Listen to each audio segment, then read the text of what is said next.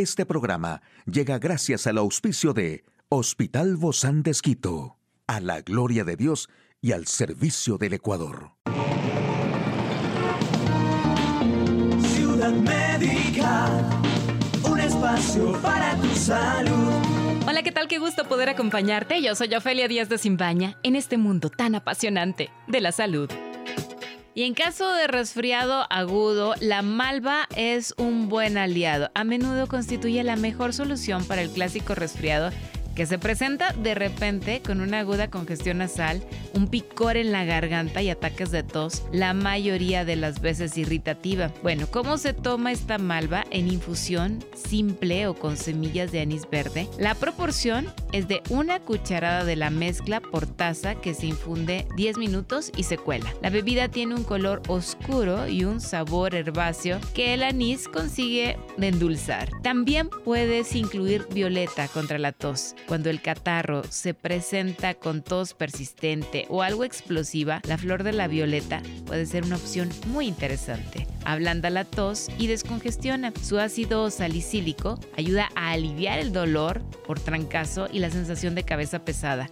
Su efecto sudorífico ayuda a bajar la fiebre y se toma en infusión simple o bien combinada con pétalos de amapola. Esta proporción es de una cucharada de la mezcla por taza. Se deja 8 minutos en reposo. Aquí el detalle de la información más actual. En el campo de la salud, un fármaco experimental controla la leucemia más resistente en 18 pacientes. El café podría ser el arma secreta contra la obesidad y la diabetes. Estos fármacos que te voy a contar evitan los trombos que causa el COVID. Bueno, dos estudios en Nature presentan una proteína menina como una diana para un cáncer tradicionalmente esquivo a las terapias existentes. El Rebumenib, un fármaco para el tratamiento de pacientes con leucemia mieloide aguda avanzada o resistente al tratamiento, no solo ha logrado controlar el cáncer en 18 pacientes con esta forma común de leucemia, sino que también indujo a las células cancerosas a revelar uno de sus trucos que usan para hacerse resistentes a los fármacos. La leucemia aguda se caracteriza comúnmente por la mutación del gen de la nucleofosmina o el reordenamiento del gen de la leucemia del linaje mixto 1 y se ha mostrado que ambos constituyen la progresión del cáncer. El descubrimiento de la mutación del MEN1 como mecanismo de resistencia sugiere que los nuevos fármacos que se dirigen específicamente a la menina u otras proteínas asociadas a la cromatina podrían prevenir o retrasar la resistencia a rebumenib o tratar a los pacientes que se han vuelto resistentes al fármaco. Niveles elevados de cafeína en sangre parece que reducen la cantidad de grasa corporal y por tanto el riesgo de diabetes tipo 2. Las personas que beben café pueden tener una nueva excusa para seguir consumiendo esta bebida milenaria. Parece que reduce la cantidad de grasa corporal y por tanto el riesgo de diabetes tipo 2. Según una investigación publicada en la revista British Medical Journal, un nivel alto de cafeína en la sangre podría reducir la cantidad de grasa corporal que tiene una persona y su riesgo de diabetes tipo 2. Los hallazgos, escriben los investigadores del Instituto Karolinska de Estocolmo, en Suecia probablemente justifiquen explorar el papel potencial de las bebidas con cafeína sin calorías para reducir el riesgo de obesidad y diabetes tipo 2. Investigaciones publicadas anteriormente indican que beber de 3 a 5 tazas diarias de café, una fuente rica en cafeína, se asocia con un menor riesgo de diabetes tipo 2 y enfermedades cardiovasculares, según señalan los investigadores. Un estudio muestra que un tratamiento anticoagulante a dosis altas mejora la supervivencia en pacientes hospitalizados por COVID-19. Por eso, ante la ausencia de terapias eficaces, en esos primeros días se probó con una anticoagulación profiláctica en dosis bajas y se vio que era eficaz tanto dentro como fuera de la unidad de cuidados intensivos entre los pacientes hospitalizados por COVID-19. De, niños siempre son importantes dentro de nuestra familia y hablar de intolerancia a la lactosa en niños también es un tema muy importante. Por eso hoy contamos con la grata visita de la doctora María Clara Gijón. Ella es especialista en gastroenterología pediátrica en España y ella es del Hospital Bozán de Esquito. Gracias, María Clara, por acompañarnos. Bienvenida. Muchas gracias por la invitación. Bueno, pues todavía te escuchamos ese acento español, ¿verdad? Porque has estado muchos años en España. Sí, me queda un poquito de este, de este acento. Estuve ocho años allá y volví hace un mes y medio y estoy aquí incorporándome al Hospital Bodantes muy contenta. Para servir a todos estos pequeñines, ¿no? Que son unas hermosuras nuestros pequeños, pero que también tienen estas cositas, que son alergias, se le llama así a la intolerancia a la lactosa, ¿cómo la denominan? La intolerancia a la lactosa no es realmente una alergia, no es una respuesta inmune del cuerpo, es más bien una deficiencia de una enzima, que es la que es capaz de digerir el azúcar de la leche, que se llama lactosa. No es realmente una alergia, no tiene las mismas características, pero es una, una patología relativamente frecuente en niños chiquitos. ¿Por qué la conocemos así? Siempre se ha dicho, es que tengo alergia a la leche. es lo que regularmente escuchamos. Es súper frecuente esa confusión y es yo creo basada en que hay una alergia a la, a la, leche, pero es la alergia a la proteína de leche de vaca, que es otro componente de la leche. Algunas leches son especializadas y se les puede quitar o la lactosa o la proteína de leche de vaca. Entonces sí pueden tomar leche estos niños, pero leches especializadas. O sea que una cosa es la lactosa y otra la proteína. ¿Y la intolerancia es a la lactosa o a la proteína de la leche de vaca? A la lactosa. A la lactosa. La alergia es a la proteína de leche. La leche tiene diferentes componentes, tiene grasas, tiene azúcares, entre esos azúcares está la lactosa. Nosotros para poder digerir la lactosa necesitamos de una enzima, que es una proteína que está en nuestro intestino que ayuda a degradar ese azúcar, esa lactosa. O sea, la lactosa es azúcar, es azúcar. Y esta enzima que se llama lactasa nos ayuda a que nosotros podamos absorber este, este azúcar de la leche. Y luego, por otro lado, otro componente de la leche es la proteína. Y dentro de las proteínas hay muchas. Y lo que pasa con la alergia a la proteína de leche de vaca es que tu sistema inmune reacciona en contra de esa proteína, le ve como ajena y le ataca. Entonces la mm. presentación es diferente y el origen es diferente. Es decir, entonces que cuando tenemos intolerancia o cuando los niños tienen intolerancia a la lactosa, ¿qué es lo que debemos evitar? Cuando los niños tienen intolerancia a la lactosa, lo primero es determinar por qué la tienen. Dentro de la misma intolerancia tenemos que ver por qué no están pudiendo digerir esa, ese azúcar.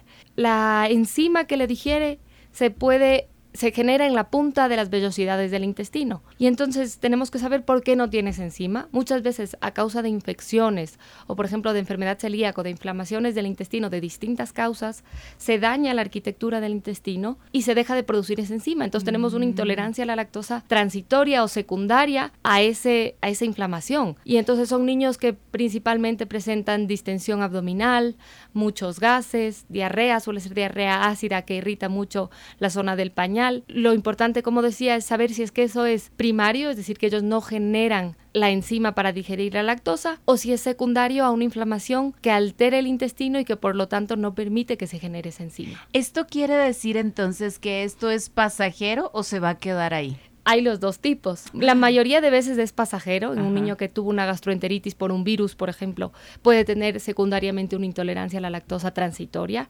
Y ahí el objetivo es quitarle los lácteos principalmente la leche, una, una pequeña temporada, un par de semanas, y luego ir reintroduciendo. Oye, ¿y esto es eh, inclusive la leche materna? La leche materna se tolera bastante mejor. Se tolera bastante mejor. Sí, puede tener lactosa, pero en general se tolera bastante mejor y los niños no suelen presentar síntomas tan marcados como con la leche de vaca. Yo no sé si tú la has probado, pero yo sí he probado la leche materna, mi propia leche, y es dulce. Es una leche dulce. Entonces, esto no tiene nada que ver, o sea, sí, sí la toleran estos pequeños. La, pueden tolerar normalmente sin problema. Es que es la y no se recomienda retirar. E, es la mejor, ¿no? Es lo que te ayuda para todo. Hemos estado hablando de algunos de los síntomas. ¿Cómo podemos entonces comprobar esta intolerancia a la lactosa o cómo como padres podemos detectar tal vez sea la intolerancia a la lactosa, como una sospecha que tenemos los padres? La sospecha sería en un niño que tiene diarreas, diarreas, eso, muy ácidas, que, que irriten o que le veas que está molesto. Suelen tener muchos gases y pueden tener dolor abdominal. Normalmente es relativamente rápido después de la ingesta de leche, es decir, al niño le das un vaso de leche y a, y a las horas o minutos empieza con estos mm, síntomas. ya está en el baño. Exactamente. Son niños que normalmente, por ejemplo, después del desayuno tienen que ir corriendo al baño. Entonces ahí tenemos que sospechar de esto. Lo ideal es obviamente consultar con un profesional que nos guíe, porque tampoco es buena idea retirar a ciegas la lactosa. Claro, no, nosotros mismos como padres no lo podríamos hacer. ¿Es muy difícil este examen? no, es, clínicamente retirar la, lactosa una o dos semanas y ver si es que responde. Ah, pero no hay una prueba de no sangre. hay una no prueba hay de así. sangre, no hay una prueba porque es ver si es que hay enzima o no. Y eso es solamente quitando o dando y viendo si los síntomas desaparecen. O sea que un tanto prueba y error, ¿no? A ver qué Exacto. sucede. Como muchas cosas en, en mi campo, todavía no tenemos un marcador en sangre que sería espectacular y Yo- tenemos que basarnos en la clínica. Yo creo que la vida es así, la vida de padres también es así, ¿no? Un ensayo, prueba, error. ¿Los bebés pueden tener esta intolerancia a la lactosa? Pueden tener, pero es menos frecuente. Lo habitual es que si es secundaria, si es por una inflamación, puede ocurrir a cualquier edad. Y la primaria, que es la que realmente tú dejas de producir esa enzima, suele ir pasando con la edad. Es decir, muchos adultos, de hecho hay un estudio que dice que hasta el 20%, esto es eh, una estadística europea, que hasta el 20% de los adultos dejan de tolerar la lactosa porque van perdiendo la capacidad de generar esa enzima. En los niños O a sea, partir entre de más los- crecemos. Exactamente. A partir de los 5 años se puede empezar a ver en algunos niños. Obviamente no todos dejan de generar, pero las estadísticas demuestran que conforme vamos creciendo, vamos perdiendo esta capacidad de digerir. Por eso los viejitos, por ejemplo, dicen, no, a mí me sienta mala leche. Ah, ok. Mira, qué interesante eso. Y no hay nada que te inyecte y que te diga, ya, con esta vas a tolerar más. Sí hay, Sí. hay una enzima sintética, es decir, si nosotros no podemos generar, existe la enzima sintética que se llama el lactate, eh, es la marca comercial, pero es simplemente una, una enzima de lactasa que nos ayuda a digerir. Y eso se, se inyecta, se, Se, toma. por boca, Ajá, se toma por boca. Entonces, los- medicamento. Exactamente, los, los que son intolerantes de toda la vida llevan su frasquito y cuando van a comer una comida que tiene así más lácteos, que tiene más lactosa, se toman el lactate y les, y les ayuda a digerir.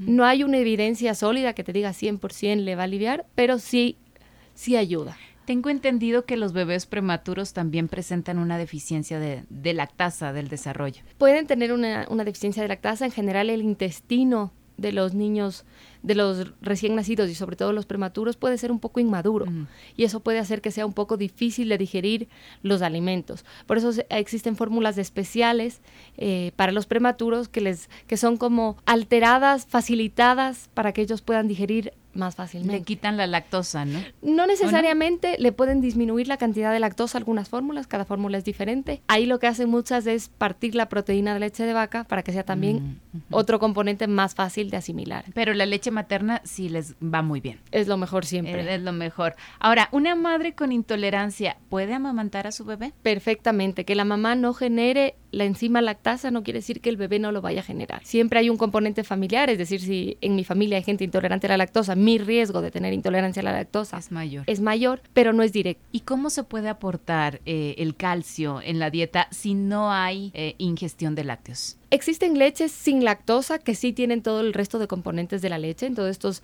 estos lácteos nos van a dar todo el calcio y el, y el resto de nutrientes que nos interesan de la leche. No habría ningún problema en quitar la lactosa. Existen alimentos, fórmulas de bebé sin lactosa y fórmula de leche de vaca retirada la lactosa que perfectamente nos nutren. Que cumplen la función que necesitamos. Y la leche de soya, la de almendras, todos estos sustitutos que hay ahora en el mercado para pacientes con intolerancia a la lactosa, ¿sí funcionan? ¿O es por pura agua? Porque yo también leía un artículo hace poquito que hablaba de que tiene una gran cantidad de agua. Últimamente se está intentando que no se llamen leche de soya, Sí. leche de almendra, sino bebida de soya, bebida Claro. de almendra, bebida de... Realmente no son un, sustituto de la leche. Quiero aclarar que existen las fórmulas basadas en arroz y en soya, que son otro campo, pero no son las bebidas que compras en el, en el supermercado, que son leche de almendra. No, eso no es leche. No es leche, Eso es es bebida. bebida de almendra. Es la almendra que tiene además más azúcar de lo que nos gustaría y no tiene los nutrientes que nos interesan de la leche. Entonces nunca recomendamos en un niño sustituir la leche por una de estas Qué bebidas. bueno que aclaras eso porque aparte son carísimas, no están al alcance de todos los bolsillos, así es que no sería una alternativa para los intolerantes a la lactosa. Muchísimas gracias, doctora María Clara Gijón, médica especializada en gastroenterología pediátrica del Hospital Bozán de Esquito. Gracias, hasta la próxima. Muchas gracias. Puedes escuchar de nuevo este programa en hcjb.org. Este programa llegó a usted gracias al gentil auspicio de Hospital Bozán de Esquito, a la gloria de Dios y al servicio del Ecuador.